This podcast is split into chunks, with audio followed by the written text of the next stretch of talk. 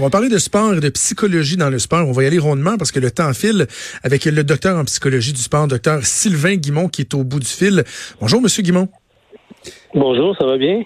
Ça va très bien. Merci, docteur Guimond, de, prendre le temps. Il y a deux éléments que je veux qu'on aborde ensemble. Sylvain, c'est correct. Parfait, on y va comme ça, Sylvain.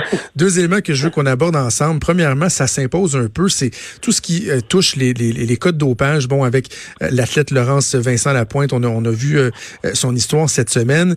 il y a un aspect qui m'intéresse particulièrement, c'est tout l'encadrement, puis même, j'ai envie de dire, le surencadrement des, des athlètes qui, à un moment donné, sont entourés de, de gens, des nutritionnistes, des entraîneurs, etc., qui vont toujours leur dire, ben, voici ce que tu dois faire, voici ce que tu dois faire.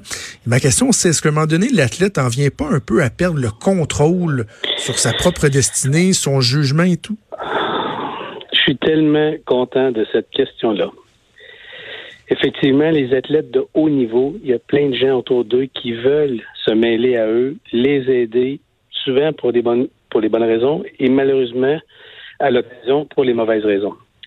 Et chacun a comme sa recette miracle qui va faire en sorte que cet athlète-là va fonctionner grâce à ce que lui va faire. Soit l'entraînement, soit la nutrition, soit le côté psychologique, peu mm. importe. Mais en bout de ligne, c'est l'athlète qui demeure le produit central et c'est lui qui détient les clés de son succès. Mais pour ça, cet athlète-là s'entraîne depuis très longtemps, puis il est prêt à faire n'importe quoi pour arriver à atteindre ses fins. Et c'est normal, on a passé tellement d'efforts, d'énergie, tellement de sacrifices que à la fin, qui dit, ben, tout à coup, ce serait ça qui m'aiderait, soit la nutrition, soit et on va le faire. Des fois, on le fait de façon inconsciente, en sachant pas les dangers qui sont derrière ça, mais effectivement, il faut les protéger, il faut bien les entourer et surtout euh, faire en sorte que ce soit peu de gens qui soient autour d'eux pour les aider, que ce soit pas plein de personnes, parce que ça peut arriver qu'on a été mal conseillé, puis peut-être que ça peut être intentionnel. Ça, elle devrait le, faire la preuve dans son cas. Elle, mm-hmm. on est coupable jusqu'à temps qu'elle elle le prouve que ça l'est pas, mais ça reste pas moins qu'elle, en ce moment, elle est probablement détruite en ce moment au niveau psychologique pour retourner puis se défendre puis démontrer qu'elle peut être la championne qu'elle est, puis qu'elle n'a pas besoin de ça parce que justement elle est championne, puis le démontrer. Puis j'espère qu'elle va être capable de le démontrer pour dire et donner le message à tout le monde que c'est pas grâce à ça, c'est pas ça qu'elle a besoin, mais effectivement, c'est l'entraînement, le côté psychologique, le côté d'être un athlète complet qui va faire qu'elle va réussir. Comment on, fait, on peut favoriser un meilleur encadrement? Parce que justement, tout le monde tire sa, sa couverte de son bord. Je le nutritionniste, l'entraîneur, le thérapeute, etc. C'est-tu euh, je me, en disant ça, je vous permets peut-être de prêcher pour votre, votre paroisse, mais c'est-tu d'avoir un, un, soutien psychologique qui soit bien présent pour que l'athlète puisse prendre conscience, puisse réfléchir? Est-ce que c'est euh, une personne qui doit être centrale? ou C'est quoi le, la meilleure recette, si on veut? Je pense que c'est l'athlète a quelqu'un sur qui il peut compter puis faire confiance à 100% parce que souvent ils sont pris à s'entraîner un peu comme un artiste de haut niveau. On a besoin d'un agent qui va les protéger souvent puis s'assurer qu'ils vont être bien encadrés. Ça, ça prend des gens de confiance autour d'elle. La personne doit être capable de, faire ça par elle-même. Le point important, c'est tous les gens qui interviennent avec cet athlète-là doivent lui donner la, lui redonner le pouvoir de décision. Donc, mm. que ce soit euh, Céline Dion ou que ce soit peu importe qui on s'occupe, le but, c'est de redonner le pouvoir à cette personne-là de prise de décision. Elle peut avoir des conseils, mais en bout de ligne, c'est elle, l'athlète, qui doit décider. Parce qu'aujourd'hui, si elle se retrouve dans cette, dans cette, dans, cet espace-là en ce moment, c'est qu'il y, y, a quelque chose, quelque part, qui a manqué, puis que là, elle se retrouve à elle payer le prix. Donc, c'est important que personne fasse sentir l'athlète qu'il est dépendant d'eux.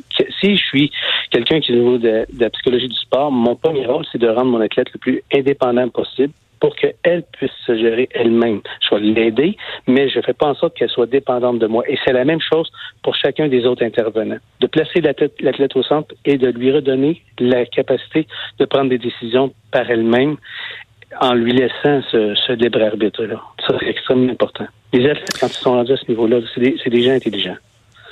Euh, il n'y a pas beaucoup d'athlètes de très très haut niveau qui n'ont pas euh, qui ont pas de discernement et qui sont pas capables d'en faire la différence. La majorité des gens qui se rendent à ce niveau-là, je vous le dis, j'ai rarement rencontré des gens qui n'étaient pas capables de prendre des décisions pour eux-mêmes. Un athlète qui vit euh, autant d'adversité que, que, que, que, ce que vit, par exemple, Laurence Vincent Lapointe, prenons-la comme cas de figure, là, mais on parle pas nécessairement d'elle. Euh, Est-ce qu'il y a moyen, après la, controverse, après toute cette adversité-là, de, revenir à un niveau suffisant? on a l'impression qu'ils doivent tellement être en plein contrôle pour performer autant qu'ils doivent le faire, surtout lorsqu'on parle de la scène internationale, etc. Est-ce qu'il y a moyen psychologiquement de revenir? Parce que le, psychologique joue une grande, grande, grande part dans, dans leur capacité à, obtenir de bons résultats. Oui, moi je vous dis que si euh, tout ça c'est derrière elle puis qu'elle est incapable de le prouver, elle va être une athlète encore plus, plus forte par la suite. Parce que on regarde les athlètes qui ont eu des problèmes ou de l'adversité, lorsqu'ils sont persévérés puis ont démontré qu'ils étaient capables de faire, sont revenus en force. Puis ça arrive aussi, même dans des moments très, très difficiles. Si on pense à Joanie Rochette, qui a perdu sa mère euh, juste avant sa grande compétition, elle a trouvé cette force-là à l'intérieur d'elle. On a des ressources insoupçonnées. Et si on lui redonne, si effectivement, je le souhaite ardemment, que ce soit que ce soit seulement une erreur, ce serait excellent. Si ça arrive, mais à ce moment-là, elle va tellement avoir en, en dedans d'elle une force de dire j'ai failli perdre mon rêve, voici je suis prêt, ben, il y a des fortes chances que ça, ça va l'amener à performer encore mieux.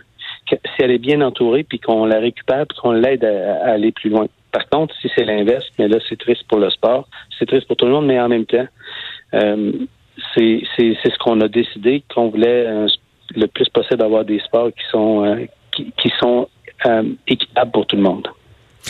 Euh, Sylvain Guimont, docteur Guimont, j'avais deux sujets à aborder avec vous et là, sciemment, j'en ai abordé, abordé qu'un seul parce que le, temps nous pressait. J'ai envie qu'on se donne rendez-vous la semaine prochaine.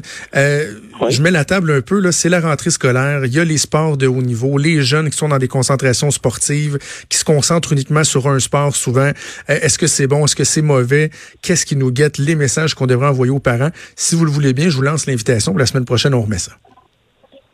Ça va me faire plaisir seulement si vous m'appelez pas docteur. Merci Sylvain. Ça va à la fin de mon nom et pas en avant de mon nom. Merci Sylvain, très apprécié.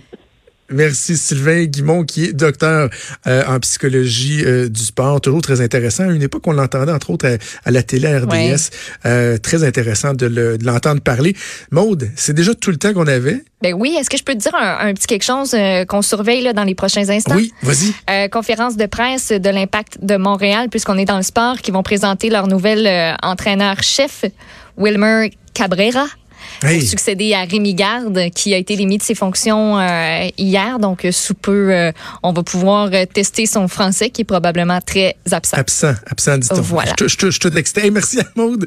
Merci à, Mathieu Boulet à la recherche, à Véronique Racine, également à Joanie Henry à la mise en onde. Aujourd'hui, on a été très flexibles, les amis. C'est ça qui est le fun, faire de la radio, s'ajuster. Ça a été un réel plaisir. On se donne rendez-vous demain, 10h. Salut.